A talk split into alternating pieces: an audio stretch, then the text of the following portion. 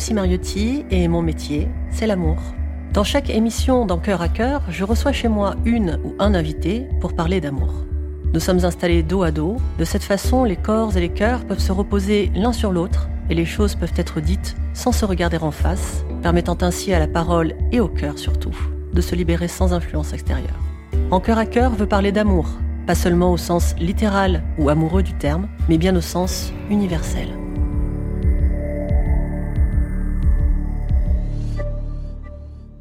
Bonjour Marie. Bonjour. Je suis ravie de te recevoir. Merci beaucoup d'avoir accepté l'invitation. Est-ce que tu peux te présenter dans les grandes lignes et après on rentrera dans le vif du sujet? Bien sûr, je m'appelle Marie Desrolles. Je suis humoriste euh, depuis 10 ans.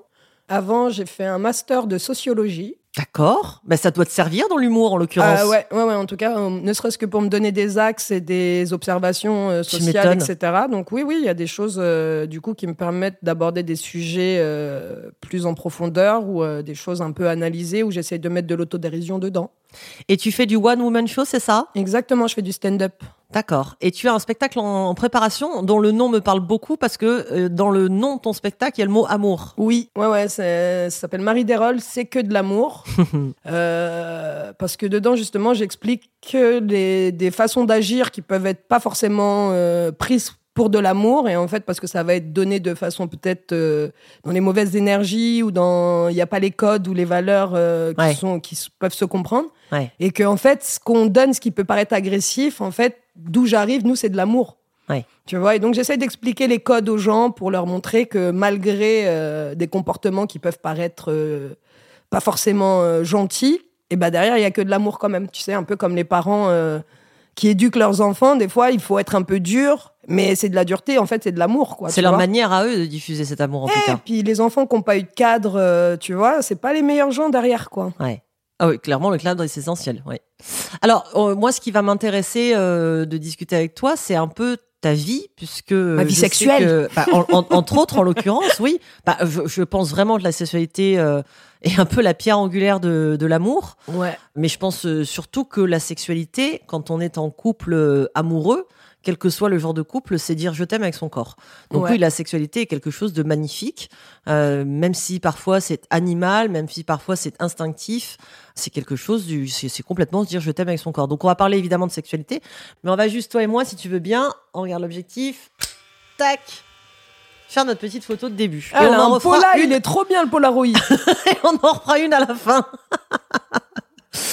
Alors, toi, tu es né où? Je suis né à Melun. Tu es né à Melun. Donc raconte-moi ton enfance à Melun, comment c'était? Alors je j'ai pas passé mon enfance à Melun en fait. Je suis né à Melun. T'es juste né là-bas. Et euh, Parce qu'il fallait bien atterrir quelque part, quoi. Bah vraiment. Et en plus, je suis arrivée dans le mauvais avion. Euh, c'est-à-dire que ma mère m'a accouché à Melun. Et euh, après, je suis partie habiter chez ma grand-mère quand j'avais 5-6 euh, mois. D'accord. En Normandie, donc à Conchanouche, exactement à côté d'Evreux. Ah, bah, je connais très bien. Ah je connais très bien. C'est de la merde si tu connais Conchanouche. Je connais très bien. Il y a rien à Conchanouche. Si tu connais Mamie Jeannette, il y a un clocher. Eh, il y a le donjon de Conchanouche. Voilà.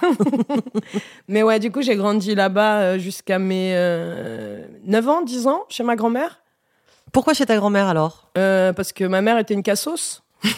et elle voulait pas ou elle pouvait pas s'occuper de toi? Non, non, elle pouvait pas. En fait, c'était une situation assez compliquée. Euh, allez, on rentre dedans, on est là pour ça. Hein. Ouais. En fait, c'est euh, ma mère était avec mon géniteur, ce que j'appelle mon géniteur aujourd'hui. Euh, elle a eu mon frère avec. Et cinq ans après, en fait, ils étaient plus ensemble, mais ils avaient garde partagée de mon frère. Et mon, mon père déposait mon frère et son foutre. Ah ouais. Voilà. Et je suis l'enfant illégitime d'un couple séparé, en fait. Ouais. Voilà, euh, et du coup, euh, quand ma mère m'a dit, tu vas. Et les gens, ils vont se dire, celle-là, c'est une cassos de ouf.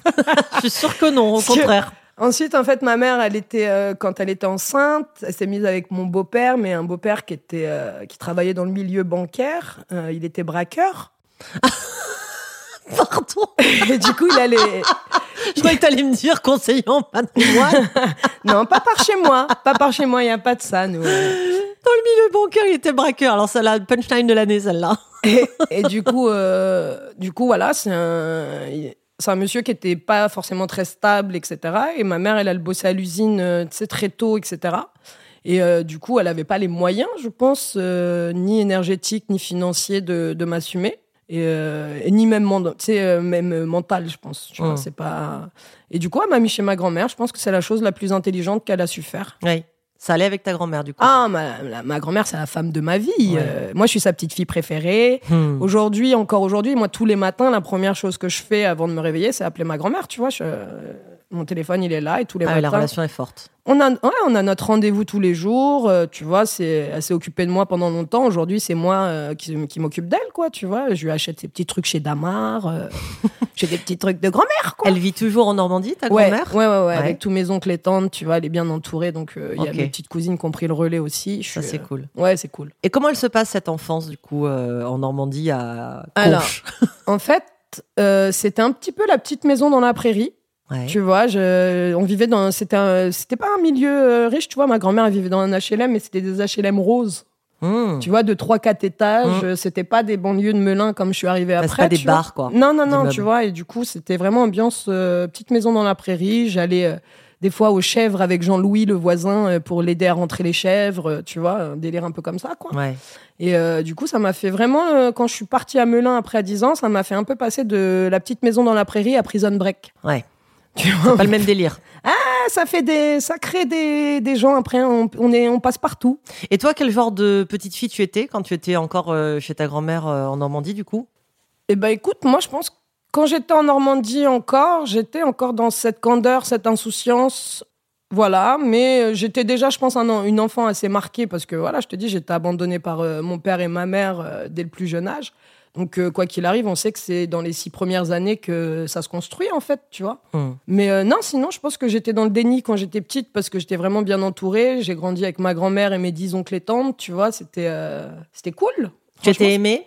Ah ouais, de ouf. J'étais la préférée. En plus, tu sais, j'étais la seule métisse dans Conchanouche. Hmm. Et il n'y avait pas de racisme primaire parce que j'étais pas venue avec toute la famille de noirs. Tu vois ce que je veux dire? J'étais la petite fille de Mamie Jeannette. J'étais le petit truc un peu exotique. Hmm. Et euh, du coup, tout le monde m'aimait bien, quoi. C'était génial. C'était vraiment une ambiance euh, cool. Donc à ce moment-là, c'est le temps de l'enfance, de l'innocence, euh, Ouais, de la légèreté. C'est cool et c'est la petite maison dans la prairie, dans, Ouais, dans ouf. l'immeuble rose à trois étages. exactement.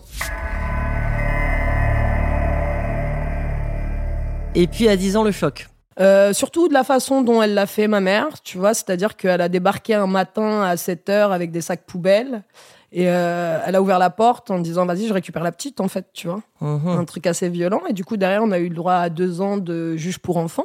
Et, euh, et à la fin, le juge pour enfants, il y avait ma grand-mère et ma mère à côté de moi. Il me dit Tu préfères laquelle Fils de pute? Oh là là là là, la violence de la question. Ça, c'est mon traumatisme d'enfant, tu vois. Bien sûr, Et, bien euh, sûr. et du coup, en plus, je lui dis ma grand-mère, il me fait oui, L'énorme conflit de loyauté, quoi. Pour le gamin, c'est terrible, Ah, ça. tu te rends compte? Mais le pire, c'est que moi, déjà, j'étais positionnée. C'est-à-dire qu'à ce moment-là, j'ai pas cligné des yeux. Je dis, bah, je préfère ma grand-mère. Ouais. Et lui, il m'a dit, bah ouais, mais ta mère, c'est ta mère. Ta grand-mère, c'est ta grand-mère. Donc, tu vas aller chez ta Bah, mère. pourquoi demander alors? Et bah voilà. Et tu vois, ça, je crois que ça m'a mis mes premières colères. Ouais, Vraiment, les premières injustices. ouais ça fout la rage. Ouais, même un truc de trahison. Je pense que ça m'a réouvert la blessure de trahison. Parce que je me dis, ah, il me demande, tu fais confiance. Et derrière, il me trahit. Ouais. Voilà. Et en plus, il te trahit d'autant plus qu'il t'envoie chez la personne que tu n'as pas choisie. Enfin, je veux dire, c'est la totale, quoi. Après, il me disait, tu vas passer les vacances chez ta grand-mère, quoi, tu vois. Mais, Ouais, mais euh, bon, les vacances, c'est toutes les six semaines, quoi. Exactement.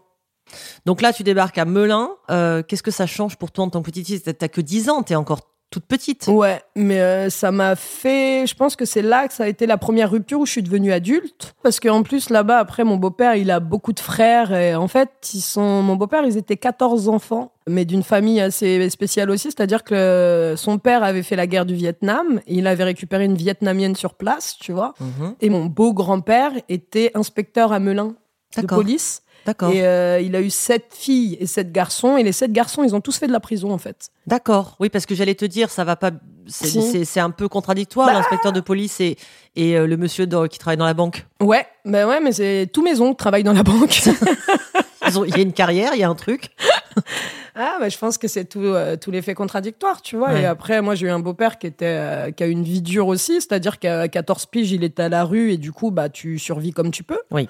Et donc, moi, quand je suis arrivée là-bas, c'était un environnement vraiment euh, spécial, quoi, tu vois. J'allais, euh, j'avais une maison qui était proxénète où euh, on allait à Nation le rejoindre avec mon père le soir. euh, où il se posait dans des bars, moi je jouais, tu sais, il me mettait des pièces dans les machines à flipper et Oui. des trucs comme ça, dans un bar qui s'appelait le Dalou. Si vous allez sur la place de la Nation, vous allez voir, il y a le Dalou.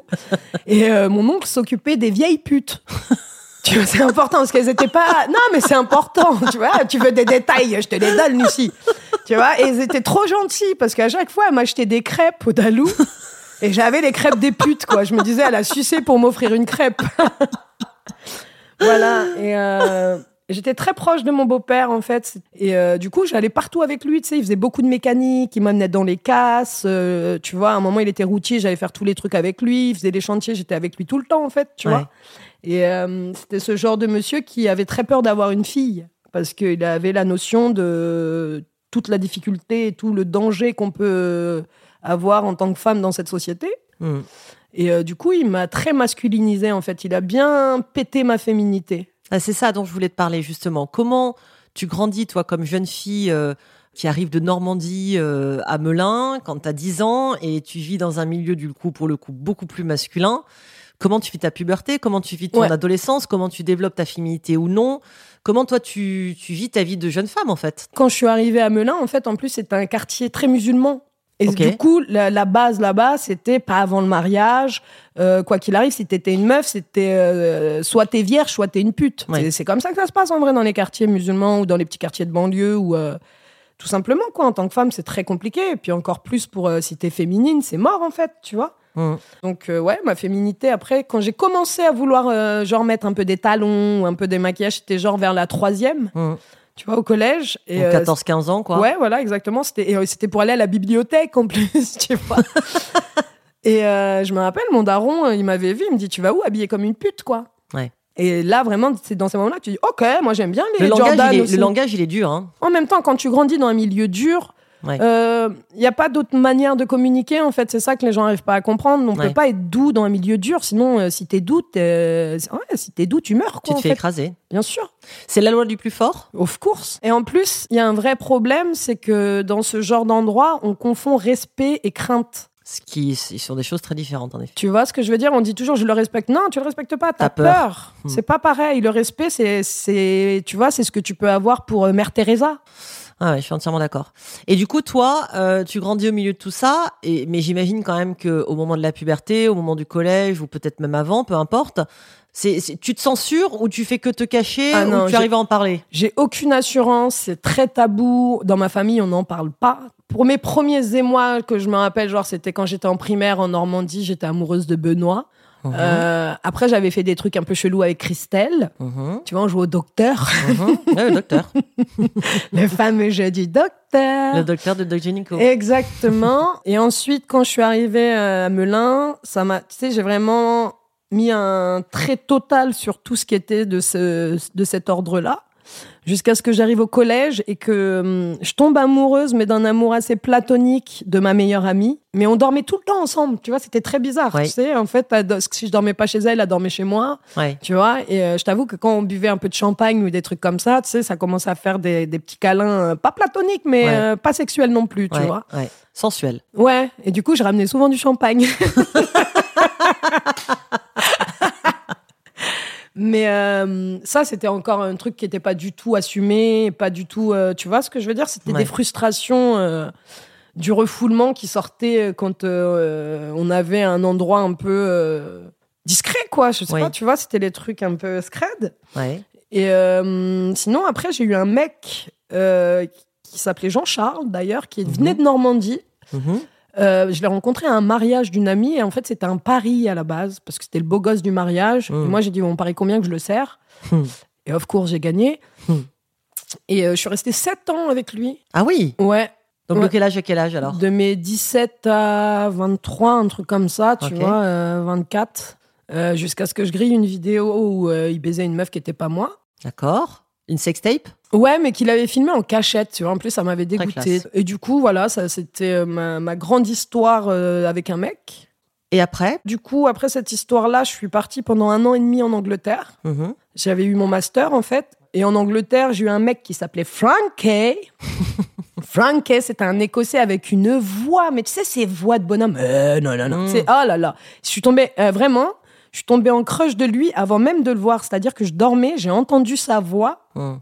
Et je suis descendue alors que c'était un rouquin, euh, pas du tout mon genre, tu vois. Mais je l'ai trouvé tellement sexy avec sa voix Et euh, ce qui est marrant, c'est qu'après, il m'avait présenté euh, une de ses ex qui était devenue lesbienne. J'aime beaucoup ce rire diabolique. Tout le monde connaît la suite. Mais pas moi. oh, ça va. Et euh, Non, non, et du coup, en fait, elle m'a fait du charme. Elle m'a fait du charme de ouf. Et euh, j'y suis pas allée.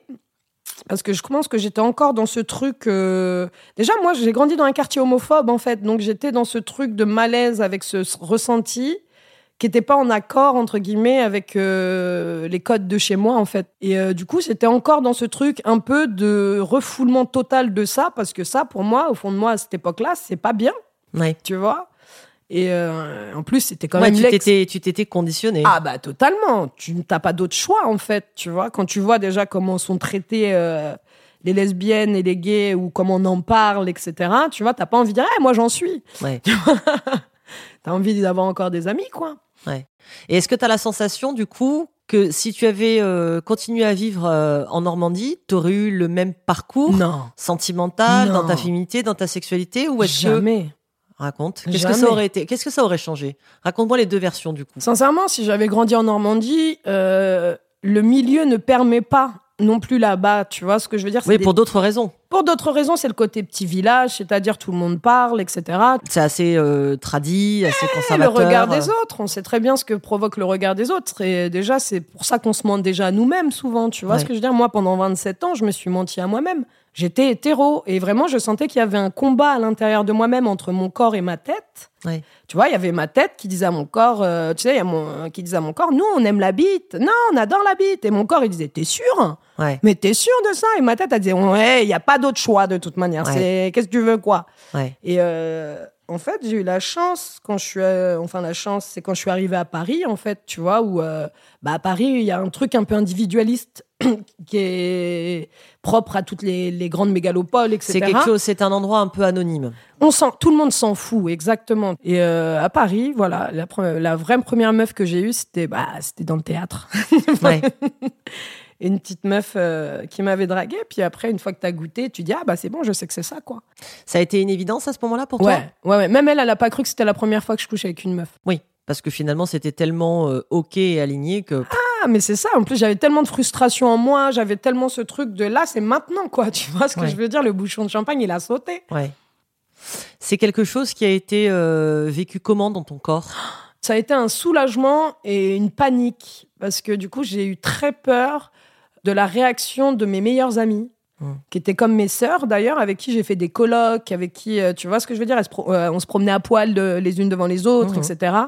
Et du coup, à ce moment-là, je me suis dit, mais si je leur dis, j'ai peur qu'elles pensent que tu vois, j'avais eu des idées malsaines ou des trucs euh, Oui, vis-à-vis d'elles. Alors que pour moi, c'est mes sœurs, tu vois, elles sont magnifiques, tout ce que tu veux, mais j'ai pas d'attirance sexuelle pour elles, tu vois. Et puis ce serait encore une fois ramener euh, l'attirance sexuelle à quelque chose euh, euh, de non sélectif. Exactement. pas parce qu'on peut Parce être que attiré par le sexe féminin que tu es attiré par toutes les meufs, quoi. Exactement, tu vois, et bah c'est ça un peu le, le truc. Et j'ai eu de la chance parce que mes amies sont très intelligentes et euh, et voilà, tu vois, quand je leur ai dit, moi j'ai chialé, je leur ai dit comme si j'avais euh, une maladie ou que j'avais fait un truc chelou, quoi, tu vois. Ouais. Et elles-mêmes, elles m'ont regardé, elles m'ont dit, mais t'es ouf, euh, T'avais tu pas vois. de sujet, quoi. Mais bien sûr, bien sûr, c'était même pas un sujet, quoi, tu vois. Ramène ta meuf, euh, dis-nous qui c'est, on est contente pour toi, en fait. Ça a duré combien de temps cette histoire avec cette meuf du théâtre? Euh, ça a duré quelques mois et en fait ça a été très douloureux. Je me rappelle parce qu'en fait c'est une meuf alors qui faisait une coloc avec un mec qui l'a baisé, Ouais. tu vois, mais qui voulait pas se mettre en couple avec elle. Ouais. Tu vois ce genre de mec qui dit Ah, ah, bah, on a on vit ensemble, je peux te baiser quand je veux et à côté ça. je fais ce que je veux. C'est pratique, en fait. Exactement, tu vois. Et en fait, ça avait toujours très bien fonctionné parce que même quand elle sortait avec d'autres gens, elle continuait à coucher avec. Et le truc, c'est que quand elle s'est mise à sortir avec moi, elle a arrêté de coucher avec ce monsieur. Et du coup, ce jour-là, et ben, quand il s'est rendu compte de ça, il lui a fait le discours qu'elle attendait depuis cinq ans. Tu vois, je t'aime, je veux des enfants, on va se marier. Tu vois, parce que là, il s'est chié dessus, en fait. Mhm. Et euh, ce qui me C'est rassure. fou comme certaines personnes ont besoin de perdre les autres ou de les posséder. Exactement. Hein. Et euh, du coup, bah, en même temps, je suis contente pour eux parce qu'aujourd'hui, ils ont un enfant, ils sont encore ensemble. Tu vois, je, je suis le fruit de ça, quoi. Ouais. bah oui, t'es le déclencheur en l'occurrence. Exactement.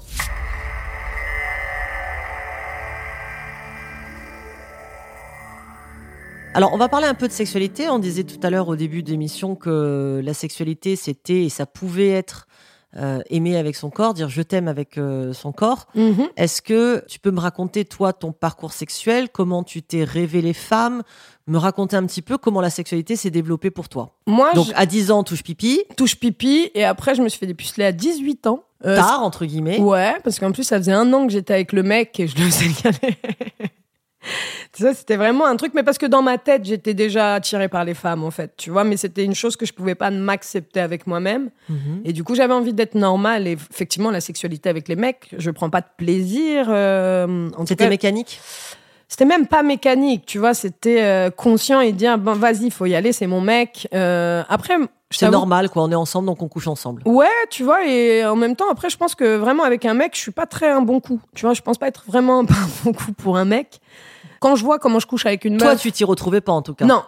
Non, non, moi je m'y retrouvais pas. Et quand je vois comment je peux avoir la liberté et euh, la- le lâcher prise que je peux avoir avec une femme, parce qu'avec un homme, en fait, je suis toujours dans des rapports de force, même sexuellement. C'est ce que j'allais te demander. Si euh, dans le rapport sexuel masculin-féminin, donc hétérosexuel, est-ce que tu avais l'impression justement qu'il y avait ce jeu euh, de dominant-dominé, de rapport Ouais. de force, de virilité, de Oui, bien sensibilité sûr. de- Tu l'as perçu, ça? Ah, mais je l'ai plus que perçu, je l'ai ressenti euh, 12 000 fois. Et le vrai problème, c'est que, comme je te dis, moi, j'ai eu un daron qui m'a éduqué comme un bonhomme. Ouais. Et quand il y a un rapport de force avec un bonhomme, il est hors de question que je lâche le steak, quoi. Ouais, tu lâches pas le truc. Non, et du coup, moi, tous les mecs que j'ai eus, au bout d'un moment, bah, je les ai masculés, en fait, tu Ouais. vois. euh, Alors qu'avec mes meufs, tu vois, on a un rapport même dans la sexualité où ça me dérange pas d'être à quatre pattes pour une meuf. Il y a un truc qui Oui, m'amuse. parce que t'as pas de preuves à donner.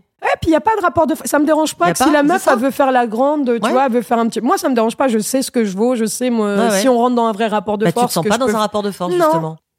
Aujourd'hui, tu es célibataire ou tu es en couple en Non, ce je moment suis célibataire. Ok. Et comment tu le vis, ça? Du coup, j'ai plusieurs euh, targets, quoi. Ouais. Et c'est quelque chose qui te nourrit C'est quelque chose qui te fait du bien C'est Ouais, quoi parce que j'ai beaucoup de. En vrai, là, avec ma psy, etc., on essaye de travailler sur le, le fait de, de se sentir bien avec soi-même, de pas aller chercher l'amour et la sécurité que je dois avoir avec moi-même chez d'autres personnes. Ouais. Euh, parce que je pense que j'avais, j'ai eu souvent tendance à pouvoir euh, être dans des dépendances affectives ou ce genre de choses dans mes histoires. Tu vois, je suis très passionnelle. Je, voilà, je fais pas de gamin non plus parce que je sais que le jour où j'ai un gamin, je vais, je vais me consacrer 200% de mon temps à lui en fait. Ouais. Et, euh, T'es exclusive. Ouais, j'essaye de, de, de pas. En fait, je le suis et j'essaye de me persuader que j'aimerais bien ne pas l'être, mais Ouais. euh, j'en suis pas encore là. D'accord. Et en vrai, je pense que ouais, j'ai. euh, J'ai un petit côté un peu possessive, j'ai un petit côté où quand moi je donne tout, j'ai pas envie qu'on me donne la moitié en fait. Hmm. Ça a été quoi le hum, déclic amoureux de ta vie À quel Euh, moment tu as eu l'impression que tu dis OK, je sais ce que c'est que l'amour. Je sais aimer, je peux être aimé, je je comprends, je peux l'appréhender, je peux le vivre, j'en suis doué d'amour. Oh là là, je sais même pas si j'arrive à me le dire en- déjà aujourd'hui. C'est vrai? C'est dur parce que vraiment, je pense que. Je te dis, moi, j'ai beaucoup de blessures à soigner, que ce soit le rejet, l'abandon, etc. Ouais. Et, La euh, trahison. je- la trahison. Et j'ai eu, je pense que j'ai énormément eu d'histoires toxiques où moi-même j'étais toxique, en fait, tu vois, euh, pour être honnête. Hmm. Vrai qu'on n'en parle jamais hein, de ça. hein. On, on- on imagine souvent que dans les relations toxiques, il y a un méchant et un Non, gentil, non, entre guillemets, un sauveur, un sauveur, un bourreau et euh, une victime. non. Mais c'est de plus en plus courant aujourd'hui, et ça je le dis à nos auditeurs, c'est important. La double toxicité dans le couple, c'est de plus en plus courant, c'est-à-dire deux personnes toxiques qui se mettent ensemble. hein. Mais on, on s'attire. Et puis souvent, moi, je te, là, je te dis, même par rapport à mes dernières histoires, je peux le voir. C'est-à-dire que c'est des histoires, justement, qui t'aident à révéler euh, tes problèmes. Il y a des jeux de miroir qui sont euh, très compliqués à vivre, quoi, tu vois. Mais, et moi, mes plus belles histoires, entre guillemets, c'est mes histoires qui m'ont fait le plus souffrir parce que c'est des histoires très passionnelles. Euh, et du coup, je suis même pas sûre que c'est- on peut appeler ça de l'amour, tu vois, ce que, euh, comme tu le définissais tout à l'heure, par le fait de se dire que bah euh, c'est pas de l'ego, c'est pas de l'estime de soi, c'est pas, tu vas pas essayer de te rassurer dans cette histoire. Non, Euh, c'est un don gratuit, C'est ça. inconditionnel. C'est ça, tu vois. Et là, je pense que j'y arrive de mieux en mieux à être dans ce don, mais j'ai encore du mal à, hum, à me sentir considérée correctement. C'est-à-dire? Bah, je sais pas, tu vois, je pense que j'ai besoin de beaucoup d'attention. Moi, je donne beaucoup dans mes histoires. Vraiment, je, je me donne corps et âme. Et du coup, moi, on m'a souvent laissé même pour me dire, moi, je peux pas te rendre ce que tu me donnes. J'ai Ah pas, ouais? Voilà. Et du coup, les gens, je pense que se sentaient un peu lésés dans le jeu en me disant, moi, je peux pas te donner ça, en fait, tu vois. Et euh, du coup, ils partaient pour ça. Ou, euh, je te dis, sinon, c'était passionnel. Et à la fin, euh, tu vois, c'est comme toutes les histoires passionnelles, euh, ça faisait presque du mari trintignant, quoi. Donc, Ouais, on a- malheureusement. Voilà. Et là, c'est pour ça que j'essaye d'être. Après, je me suis dit, je vais arrêter d'être dans des histoires passionnelles. Je me suis mise avec une fille pendant trois ans qui était très calme, une histoire, mais elle était très amoureuse de moi. On a vécu une histoire vraiment belle et zen, mais je te dis, je me faisais chier, quoi, en fait. Je l'ai compris à peu près au moment où tu as dit elle était très amoureuse de moi. Quand on présente, quand on présente son partenaire comme ça, en général, c'est pas bon signe de l'autre côté, quoi. Tu vois, et c'est ça le problème. Je préfère être moi plus amoureuse, mais le problème, c'est que du coup, dans ça, j'essaye de rendre l'autre autant amoureux. Ouais. Et euh, à part me sentir déconsidérée parce que je me dis, ah bah là, t'as pas le temps pour moi, nanani, nanana, tu vois, je suis une relou, moi, je suis une relou de ouf. hein.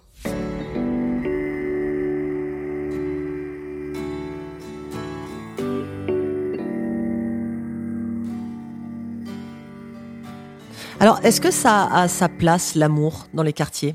Ouais, parce que bien sûr qu'il y a de l'amour, il y a de l'amour à donf. Maintenant, c'est la façon dont on le montre qui est différent. Et c'est de ça dont tu vas parler dans ton spectacle? Ouais, exactement. Tu peux m'en parler un petit peu? Nous, l'amour, on a une façon assez dure de le montrer. Il y a, il y a énormément de pudeur.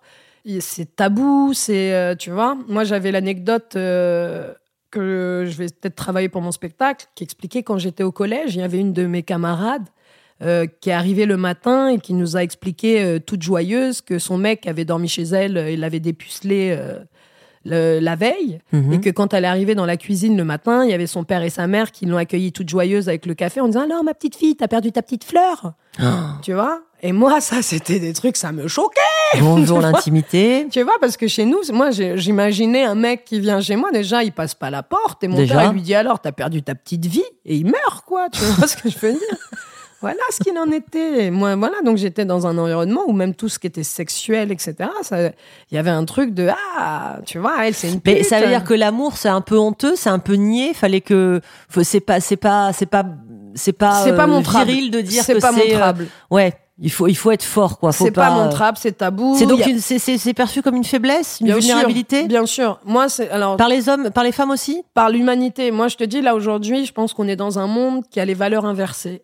C'est-à-dire que quand t'es gentil, tu passes pour un con. Quand t'es sensible, tu passes pour un faible. Et quand t'es franc, tu passes pour un impoli. Alors que quand Hmm. t'es voleur, menteur, tu manipulateur, tu passes président de la République. Si tu nous écoutes. Monsieur Macron, bisous.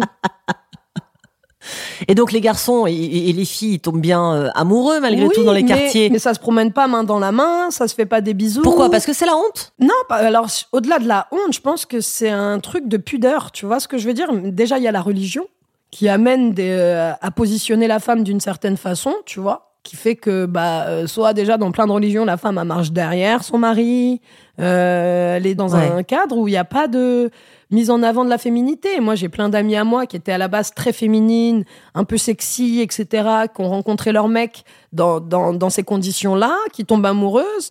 Euh, le mec aussi. Après, ils font des, ils se marient. Et derrière ça, après, le mec, il lui dit, ah, maintenant, euh, tes tenues sexy, c'est fini. Moi, tes cheveux bouclés, c'est fini. Nanana. Tu vois ce que je veux dire? Alors, il tombe amoureux d'une certain type de meuf. Et après, comme il sait que c'est le type de meuf qui attire tous les mecs, il veut changer la meuf. Et tu- ça, tu penses que c'est la religion ou c'est quelque chose de sociétal plutôt? C'est sociétal, mais qui est de base euh, du patriarcat, quoi. Tu vois ce que je veux dire au-delà de la religion. Mais maintenant que ce soit euh, dans la religion, euh, toutes les religions monothéistes hein, posent la femme dans une position euh, de second rang, quoi. Mm.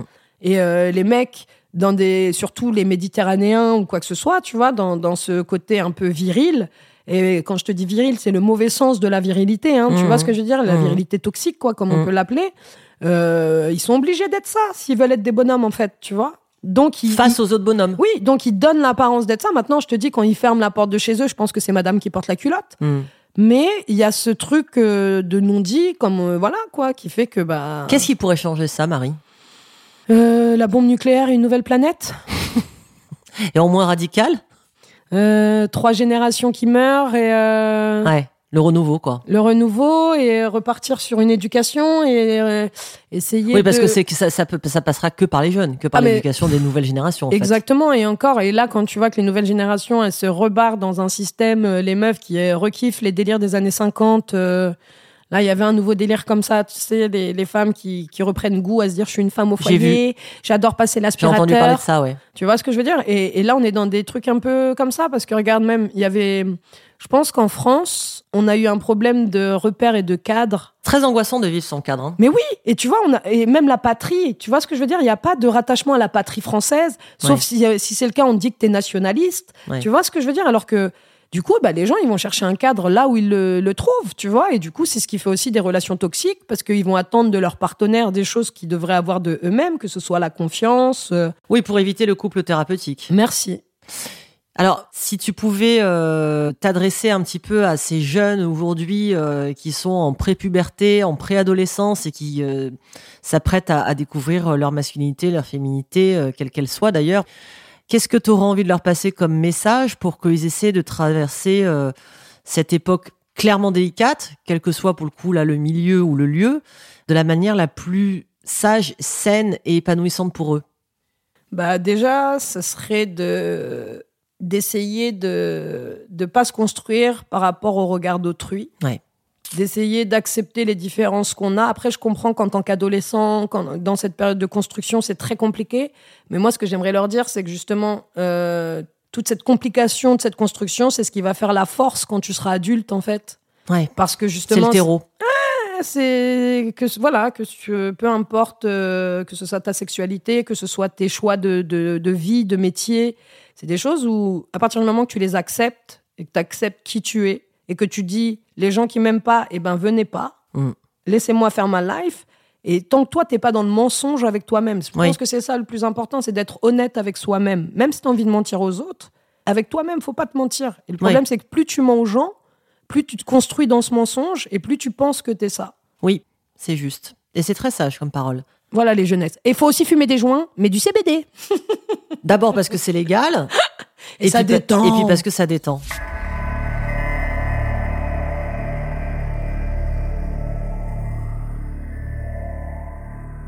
Donc tu as ramené un objet, je crois. Oui. C'est un petit peu la tradition dans cette émission. Qu'est-ce que c'est alors? Alors, on m'a demandé de ramener un objet euh, qui aurait pu m'aider dans l'amour et dans le cœur, Ouais. c'est ça? Ouais. Du coup, j'ai ramené mon livre qui s'appelle Le cahier de l'autocompassion. C'est le travail que j'avais commencé à entamer avec ma psy, justement, pour essayer de me connecter à l'amour de soi et euh, de pas être trop dans la culpabilité euh, et, et, euh, trop de- d'exigence avec moi-même. Ouais. La compassion, ça représente quoi pour toi? Faire preuve de compassion euh, vis-à-vis de toi, ça passe par quoi, par exemple, au quotidien? Ça passe par essayer de pas m'identifier à mes actions, Bien. Euh, ce que j'ai beaucoup de mal parce que moi j'ai une ma mère qui depuis toute jeune m'a mis dans la tête que j'étais méchante. C'est sympa. C'est bien. Je trouve que c'est une bonne. Mais je pense que parce que j'étais tu vois j'étais une enfant en colère quand je suis arrivée chez elle. Je te dis là. Ah, mais il y a une différence entre un enfant en colère et un Ouais. enfant méchant. Mais du coup quand euh, voilà quand t'as une mère qui te confond avec tes actions, tu vois, Mm. elle te dit ah bah t'es une enfant méchante, tu vois. Mais j'étais juste une enfant qui était pas contente d'être avec elle. tu vois Eh ce oui. que je veux dire? Ce qui est très différent. Et du coup, ouais, j'ai tout un travail parce que je me suis construite là-dessus. Et du coup, aujourd'hui, c'est vrai que j'ai une certaine agressivité, j'ai une certaine. euh, et comme on disait tout à l'heure, c'est dans les rapports victimes. Là, je la ressens pas. Ton Non, agressivité pour le coup. Ah, t'es trop mignonne. Ça me touche beaucoup parce que c'est vrai que j'essaye. Mais là, je te dis, je fais un travail sur moi pour essayer de lâcher ça. Mais euh, ça dépend dans quel cycle tu me prends. Oui, ah oui, forcément, bien sûr. Et mais ouais, du coup, je fais un énorme travail là-dessus euh, pour essayer justement d'être. euh, mon but, c'est de réussir à arriver apaisé à 40 ans. Bien. Voilà, et de réussir à essayer de plus avoir des histoires toxiques, euh, ou quand j'en ai, de repérer ce qui m'amène à faire ça, que ce soit dans mes actions ou dans l'autre, et de me dire, aujourd'hui, ça, tu n'as pas le droit d'accepter ça pour toi. Voilà. Si Mm. t'es- Et c'est ce qui est bien quand même, quoi. C'est plutôt très bien. C'est plutôt un très joli programme. Ouais, Je diffuserai, si tu veux bien, la photo du livre. bien Il sûr. y a peut-être des auditeurs et des auditrices Bien que ça intéressera Eh, et, euh, franchement, et il est- en on, on fera la photo finale avec le livre. Comme D'accord. ça, on aura. Alors, si tu le souhaites, tu peux me poser une question de n'importe quel ordre. D'accord. Il y a un piano chez toi, c'est qui qui joue?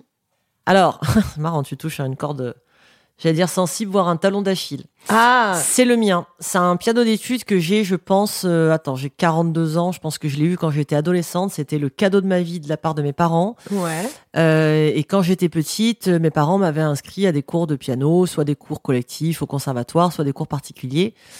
En toute humilité, j'étais plutôt très douée, en tout cas parce que j'adorais ça et je pense qu'on est doué dans les choses qu'on aime, tout simplement. Ouais.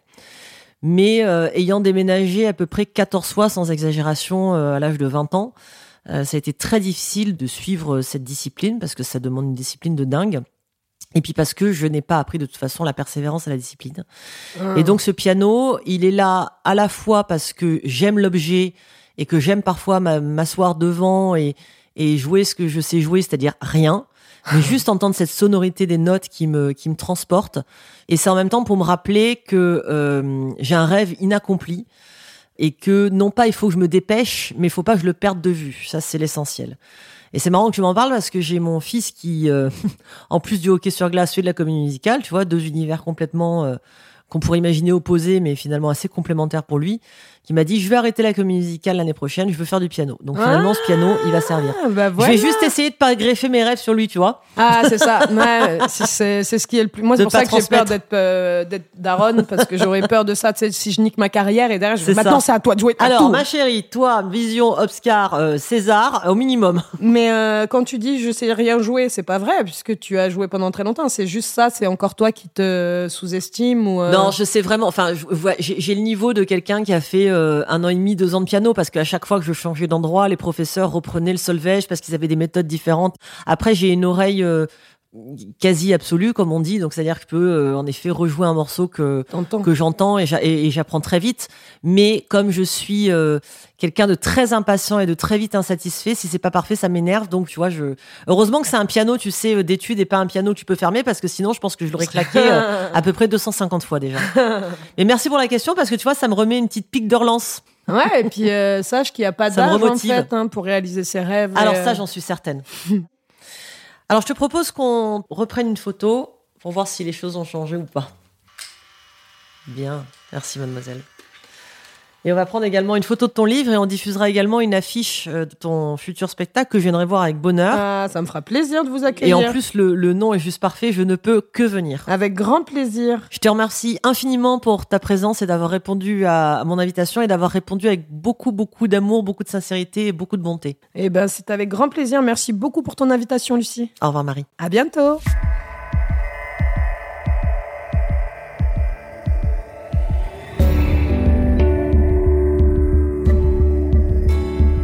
Un immense merci pour votre écoute et pour votre soutien. J'espère que, comme moi, vous avez aimé ce moment d'intimité, de confidence que l'on a passé en cœur à cœur. Si vous en avez l'envie, je serais ravie que vous puissiez liker, partager, commenter et ainsi faire grandir l'aventure avec nous. À bientôt pour un nouvel épisode de En cœur à cœur.